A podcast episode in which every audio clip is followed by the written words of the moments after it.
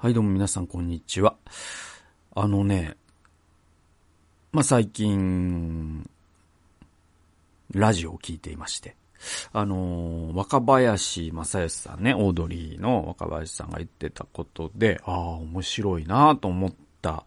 えー、話がございます。まあ、あの、オードリーのオールナイトニッポンね、僕もう、すごく、毎週、ラジコでえー、聞いております。で、やっぱオープニングトーク面白いんですよね。で、まあそこにはこう、若林さんという人の、えー、ものの見方とか、あまあそういうのがすごく僕は大好きで、うん、聞いてるんですよ。でね、あのー、最近、あ、最近というかまあ先週のオードリーのオールナイトで、若ちゃんが言ってたことで、ああ、本当に面白い、すごい、本当そうだよな、みたいな、えー、話で言うと、あのね、要はその、若林さん去年か、結婚されたじゃないですか。でね、その、まあ、奥さんの話とかをさ、そのテレビですることとか、ラジオですること、メディアで奥さんについて話すことみたいなことってすごく難しいよね、と。で、春日さんも結婚されてますから、まあ、春日さんも、それ本当そうだよな、みたいな話になっていって、で、どう難しいかっていうと、その、まあその、羅生門問題と言いますかですね。あの、あるって。だから、そのある一つの出来事って、結構な確率で、その、同床異夢っていうかさ、その、A さんにとってはこういう経験なんだけど、B さんにとっては全く別な経験だっていうことって、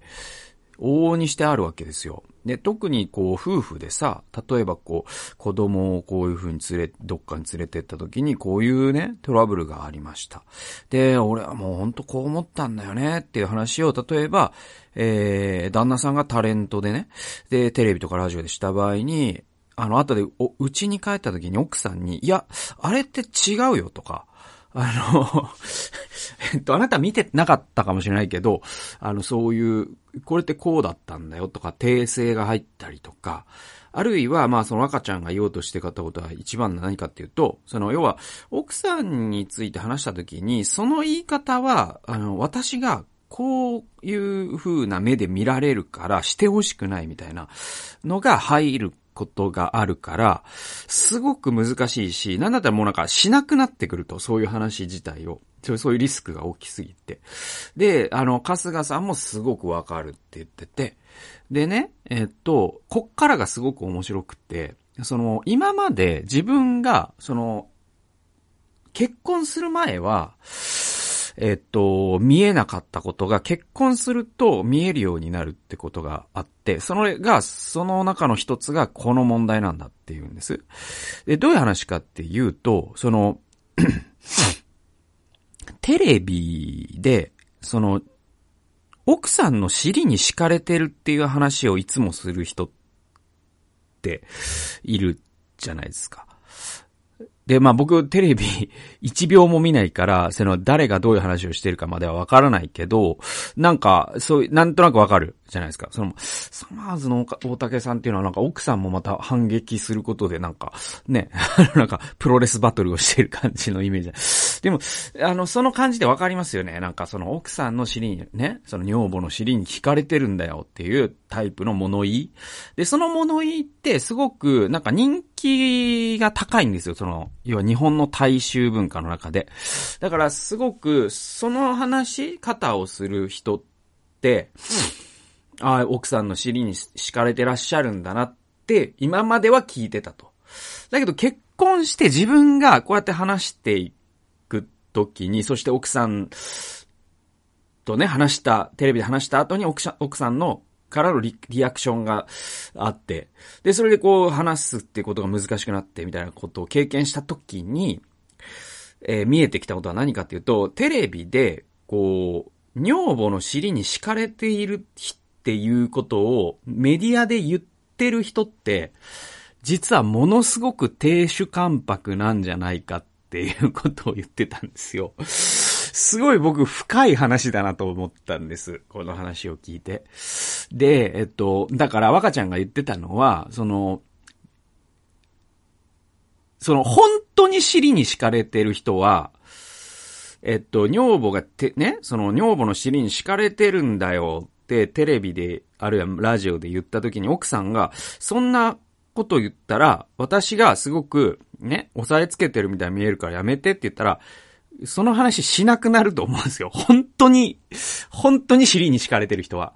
でも、その話をできちゃう。あるいは奥さんが疑問を挟めない。挟む権力がない。あるいはその異議申し立てを奥さんがしたとしても、それをうるせえと。俺はこういう仕事で飯食ってんだって言って言えちゃうっていう人だけが、俺は尻に敷かれてるんだよということを公の場で言い続けられるんだっていうことを言ってて、いや、これ不敬話だなと思ったんだよね。そうそうそうそうう。うーん、そう。で、ね。まあその僕が毎回帰ってくるのはやっぱりあの、森吉郎の話なんですよ。で、もし、森吉郎さん、えー、まあその、コメント返しの時にも話しましたし、今まで何回も話して、話すたびに自分が嫌な気持ちになってるんだけど、あの、でもなんか、なんかこの話はすげえ僕覚えてて、で、その女の人は話が長いっていう。で、そのね、切り抜きだっていう批判がある。だけれども全文をしっかり読んでみると、切り抜く前よりも全然悪いことを言ってて、みたいな話があるじゃないですか。で、あのー、その後にさ、その、森吉郎さんが会見したじゃないですか。で、その時になんか記者に逆ギレしてみたいなくだりがあったんだけど、僕は、その記者に逆ギレしてたくだり以上に悪質だなと思ったのが、あの後女房にこっぴどくやられましてね、みたいなことを言ったんですよ。で、僕なんかあの物言いになんか、いい、えも言われぬ、なんか、すごく、言いようのない、えー、っと、釈然としなさを感じてたんです。なんだこれって思ってたんですよ。なんか違うぞ、これは。って思ってて。で、若ちゃんのこの話がまさに僕がその時に感じた、その言いようのない釈然としなさを、えー、の補助線を引いてくれたっていうか、その問題が、若ちゃんのこの言説でパーツが揃って、あ、問題が解けたと思って、すごく嬉しかったんですよ。だから、なんかその、森吉郎は要はその女性蔑視だということで批判合々されて、えー、当時だから会見した時点ではまだ、あのー、委員会を辞任してなかったんじゃないかな。で、その時に記者に逆ギレして、どうせ面白く書くんだろうみたいなこと言って、まあそれもすごく評判悪かったから、もうこれはダメだってことで辞任されたっていう僕の記憶ではそうなんだけど、その火消しのための会見の一発目でかましたのが、その女房に、あの、こっぴりく叱られましてねっていう、その尻に敷かれてるアピールをし、しやがったんですよ、あいつは。あいつはって言って、言っちゃってるけど。で、あれが、まさに、その、何重にも男尊女卑だなって僕は思ったんですよ、多分。その、だけど言葉の上では彼は、ね、むしろ女に、の下に敷かれてるんだよ、俺はっていう、逆なんだよっていうことを彼は言いたかったわけですよね、そこで案にね。だけど、メタメッセージを読み解くと、ああいうことを、つまり、女性というものを、その自分の政治的立場を守るための道具として利用してるんですよ、あれ。それほどに女性を抑圧しちゃってるわけ。って意味わかります？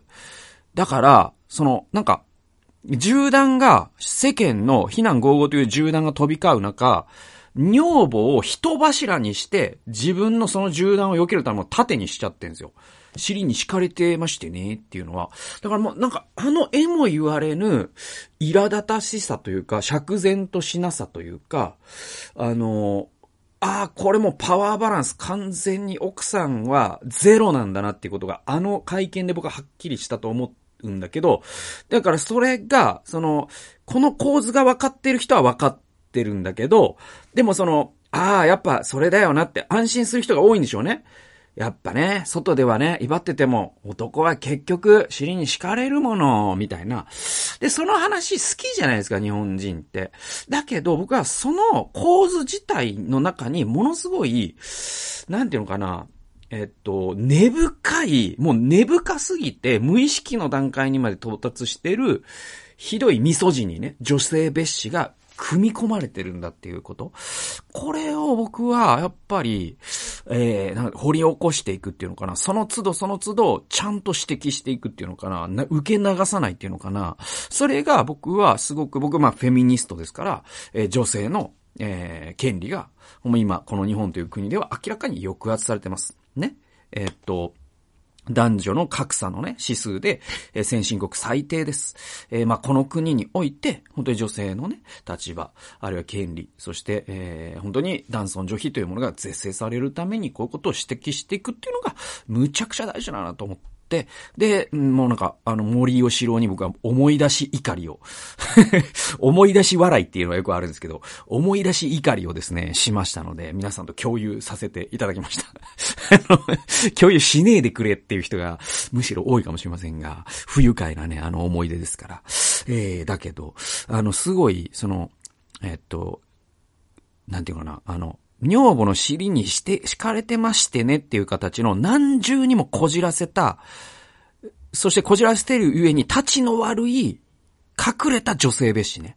これ、本当に気をつけた方がいいと思います。はい。って感じかな。で、ちょっと思い出すのが、その、亭主関白っていうね、ちょっと話が関係あるようなないような話なんだけど、亭主関白っていうね、有名なさだまさしの歌あるじゃないですか。ね、俺より先に寝てはならない。俺より後に起きてはならない。ね。味噌汁作っとけみたいな。で、で、最後にちょっと感動があって、それが俺より、えー、先に死んではならない。俺が死ぬとき、お前のおかげでいい人生だったと、えー、死ぬ、死ぬ死のとこで俺がお前に言うから、みたいな。そういう終わり方をするのが、まあ、さだまさしの亭主関白なんだけど、皆さんね、これちょっと、あの、聞いてほしい歌があって、まあ、亭主関白は誰でもなんとなく聞いたことあるじゃないですか。あのね、関白返上だったかな？っていう、えー、っとね、歌があるんですよ。だから、自らの亭主関白への、えー、っと、アンサーソングが、えー、っとね、関白返上でよかったと思うんですけど、っていう歌があるんですよ。で、これね、ちょっとこれネタバレできないんだけど、これ何らかの形で聞けるはずだから、ぜひね、聞いてほしいんですけど、僕、結論言うと、これ十何年前に、僕の弟に、の車に乗ってる時に聞かせてもらって、ちょっと泣きました。で、っていうのが、それは、かん、あの、えっとね、停止関白変、関白返上？関白、だから、亭主関白の、えっと、絵のさだまさしのアンサーソングですよ。で、ちょっとごめんなさい。一応調べとくか。なんかあれだから、ちょっと時間もらって申し訳ないけど、えっとね、えー、っと、うんとですね、えー、で、えー、アンサーソングと。あ、関白失脚ですね。関白失脚っていう歌があるんですよ。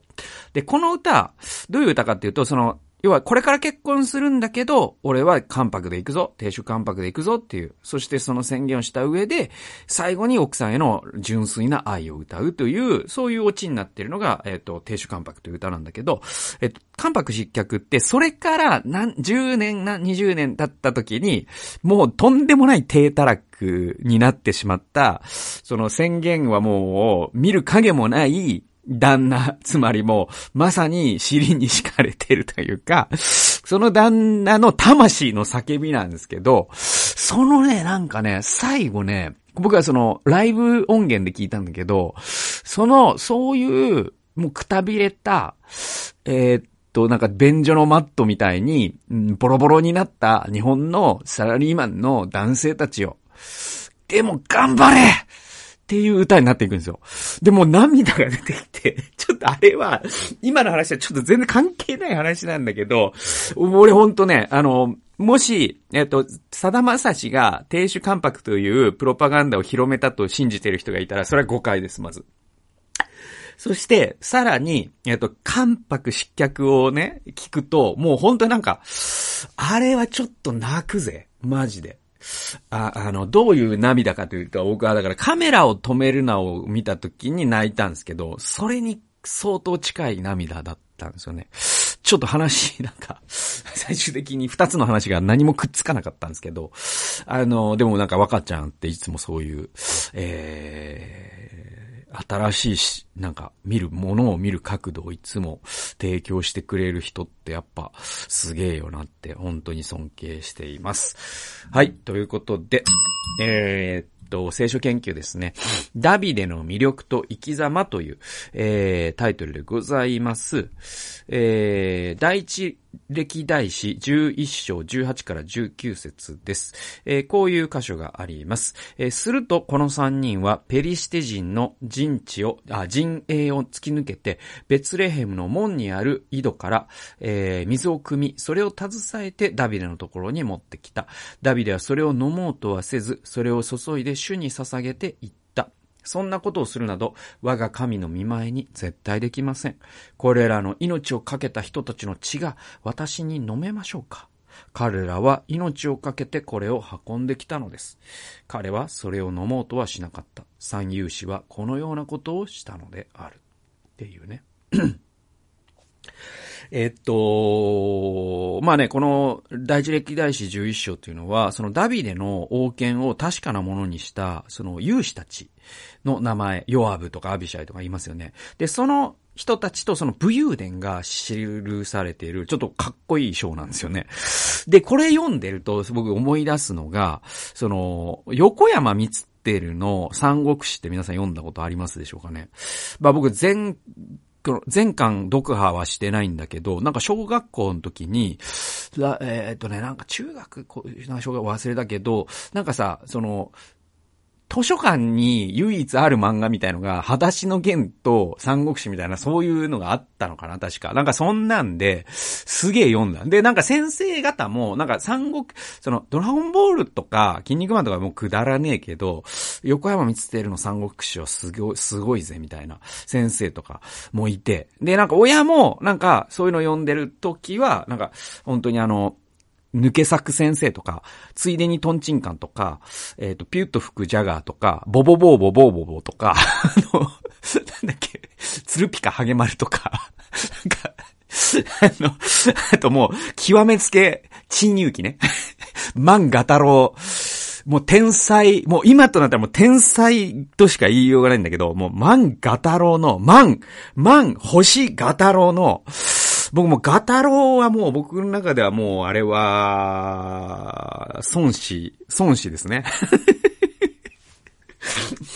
孫子、万ガタロウの珍遊記という、もうあの日本出版界に残る傑作があるんですけど、ああいうのを読んでるとき、もう親の、その、あの、ゴミを見る目ね。我が子がゴミを読んでるなーっていう目で蔑まれるんですけど、なんかあの、横山光輝の三国志を読んでると、親も、おー、いいの読んでんじゃねえか、みたいな。なんか、そのなんか感じとかがあって、その三国志はそういう追い風にも押されてですね、なんかこう、陳勇気はちょっとこそこそ隠れて読む感じ。なんか全ページにチンコが書かれてますから、陳勇気。はい。だから、なんだろうね、あの、すげえあの、なんかその、線の多さとかすげえ思い出すんですよね。で、なんかババアの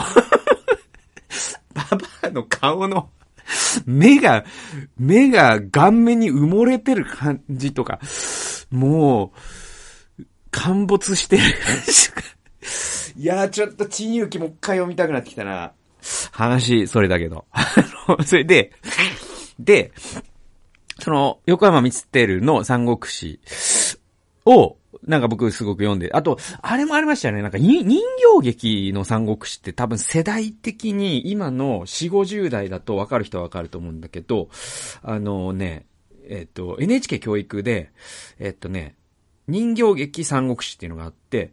で、あれってシンシンとロンロンっていうのが出てくるんだけど、あれ、しん、しんすけりゅうすけなんですよね。で、えっと、シンシンとロンロンという、まあ、当、その架空の、その当時の、義語色の時代の、えー、に生きた中国の、えー、市民が、えー、いろ、いろんなことを目撃するっていう。劉備はん、なんとかしてまはりますか？みたいな。なんか、なぜか劉備と喋れちゃうっていう。なんかそういうので、で、あれとかもすげえ覚えてって。で、しかもあの当時、これも4、50代わかるんだけど、その光栄というですね、そのソフト、ゲーム会社がですね、その、ファミコンとかスーパーファミコンで三国志シリーズ出してて、やたらソフトが高いね、あれね。もうなんか、あの、信長の野望とか三国志なんか、普通あの、普通、あの時代のソフト、5800円とかだったんですけど、ファミコンで言うとね。なんか、えっと、三国志信長の野望はやっぱ8000円、9000円っていう強気の値付けで、えー、で、スーパーファミコンになってからは、普通のソフトが8000円ぐらいだったんだけど、えっと、やっぱ14000円とかって確かあった気がしたんだよな。で、なんかそういうのをやったりとかしてた時期があって、なんか三国志がなんかブームになって、った時期が、僕は中学生時代何回かあって、で、えっと、ちょっと話戻すと、この歴代史、第一歴代史11章ってすごいなんか三国志読んでるような感覚になるんですよ、僕。いつも。で、なんか差し詰めダビデが、あの、劉備玄徳のようで、ね。で、ヨアブとかアビシャイとか、その、えー、ヤショブアムとかエルアザルといったその武軍を立てた戦士たちは差し詰め、劉備軍の武将たちね、関羽とか張飛とか張雲とか諸葛亮孔明とか、なんかそういう人たちに見えてくるんですよ。で、あのー横山光輝の三国志では、えっ、と、劉備玄徳っていう人は、その人徳みたいな、なんか人間的魅力が、なんか、あって、だから周囲に有能な人々が集まってきたっていうストーリーが語られるんだけど、あの、なんかダビデとその勇士たちの話もまたダビデの魅力を引き立たせる、際立たせる。なんかこのが多分、その、三国士官だと思うんですよ、ダビデのね。で、なんか、ダビデって間違いなく人を引きつける人間的魅力と、ある種のカリスマ性が備わってた人じゃないですか。で、このベツレヘムの井戸のね、水の話ってもうその最たるもので、まさにそのもう、あ、もう飲む水がカラッカラでもう飲まないと死んじゃうっていう状況の中で、えー、ね、ダビデよと。ダビデ将軍。今から我々ね、三勇士たちが、えー、ベツレヘムには水があると聞いていますので行ってきます。つって、もう本当にそこに行ったら死ぬみたいな、そういうところを敵のね、もう雨、えっ、ー、と、弓矢の雨、あら、あえー、矢の雨、みたいな。でね。で、弓の嵐みたいな。え、そういう中をくぐり抜けて、え、もう血を流しながら、あ水を持ってきました。ダビデ将軍飲んでください。で、そしたらダビデは、それは飲めない。なぜなら、その水はあなたたちが命がけで取ってきた水なのだから、その水っていうのはあなたたちの血と同じことだと。だからそんなものを飲むなどということは私にはできないって言って、神様の前に、えー、その水を捧げたっていう、このなんかエピソードとかもうマジで、鬼熱いじゃないですか。エモすぎるじゃないですか。で、なんかこういうエピソードってなんかありますよね。その関羽と劉備との関係の中にもなんかあってたし、なんか三国志ってなんかその手の話題に書く、書かないんですよね。で、なんか僕がちょっとここで、あのー、なんだろう。学んだことというか、ちょっとメモを読み進めていくと、なんかね、何か大きなことを成し遂げる人には2種類あると思うんですね。それは、その人自身がとてつもない才能を持っている場合です。一つ目は。で、ソロモンってこれに当たるんですよ。で、ソロモンってあらゆる学問と実業に通じ、実務家であると同時にオーケストラの指揮者のように組織を運営することもできた。また、経営観念も卓越していて、同時に学者であり詩人でもあった。だから、もう一人でオールマイティだったんですよ、そのソロモンって。で、二番目のタイプの人って、その人の人間的な魅力ゆえに、多くの卓越した卓越した人材が集まる場合っていうのがあって、ダビデってこれに当たるんですよね。で、ダビデ自身も偉大な戦士だったんだけど、あまり、あ、と、あまり多くのことをする才覚に恵まれていたわけではないんですですよ。明らかにソロモンと比べたら、そのスキルセットって、ダビデって少ないんですよね。で、むしろ政治的な駆け引きもどちらかというと下手だったし、えー、嘘もつけない人物で老快な政治を行う王としての資質にはもしかしたら恵まれていなかったとすら言えるかもしれないんですね。しかし彼には預言者ナタンをはじめとする助言者がいて、戦士ヨアブをはじめとする勇者たちが彼の周りにはいたんですよ。だから、そして彼らは自分の命を賭してもいいと思うほどにダビデを慕っていたんですよね。で、えっと、まあ、どちらのリーダーシップが優れているという話でもないようには思うんだけど、でも、あの、まあ、ダビデにソロモンの真似はできないし、ソロモンにダビデの真似はできないんですね。しかし、ダビデの人生は僕はきっと豊かだっただろうなっていうのは想像できるんですよね。で、なんか僕ある本で読んだことがあるのが、そのあなたのためになら壁をも通り抜けると言ってくれ、なおかつその人が人生の本当の危機ならば、その人のためにあなたはどんな犠牲でも払って助けるという、そういう親友を持てるかどうかっていうのが人生の成功って左右さ、ね、人生の成功を定義するんだっていうのを読んだことがあって、でね、まあ、ダビデってそういう人間関係が豊富にあった人なんですよね。で、じゃあ僕を振り、返ってみると、そういう人が、まあ、10人はいないけれども、片手で数えられるほどなら、あの、思い当たるんですよ。そういう親友がね。で、それは本当に豊かな人生だなと思いますし、で、それは僕が優れていて魅力的でカリスマ性があるからじゃなくて、まあ、ただただ神様が、そういう素晴らしい人たちに出会わせてくださったという恵み以外ないなと僕は思うんですよね。僕にはもったいない友人、親友に僕は恵まれてるなと思います。ただただ感謝です。えー、で、まあ何が言いたいかというと、なんだろうな、そのダビデの人生の豊かさって、結局のところ、人間関係の豊かさなんですよね。で、それって、その彼のうん、なんだろうな、やっぱり、彼が正直で真実だからなんですよね、多分ね。で、彼が有能だからっていうのとは違うんですよね、これって。で、だからこういう生き方って別にそのこれを規範化するって話でもないし、リーダーシップっていろんなタイプを使い分ければいいしね、その局面によっても違ってくるんでね。えだけど、その、なんだろうな、これを規範化するつもりはない。つもりはないけど、その人間の真実として、えっと、最終的にその人の人生が幸せかどうかって、親友が一人いるかどうかっていうところで分かれるっていうのは、そのハーバードの大規模な、えー、コホート研究っていうのがあって、それも実証してることなので、えー、だ、なんかこう、こういうダビデの生き方なんかを見ると、うん、本当にこの人、えー、のためなら、ね、壁でも通り抜けるぞと。ね、命の危険を犯しても水を汲みに行くぞと。俺もそいつのために水を汲みに行くし、もし俺が倒れたらそいつは水を汲みに来てくれるんだろうなと。だからそういう親友がいるかどうか、えー、それってすごい、えー、大切なことなのかなという、大切なことというか、それってなんか作ろうと思ってできるものでもないんだけど、でもある種の結果論として、あなたが本当に神の前に真実にね、えー、生き続けるならば、そういう人におそらく出会うんじゃないかなというふうに僕は思います。僕は本当に今45年ね、振り返って、とっても幸せな人生を歩んでいると、神様にただただ感謝しているという、まあそんなデボーションでございました。最後まで聞いてくださってありがとうございました。それではまた次回の動画及び音源でお会いしましょう。さよなら。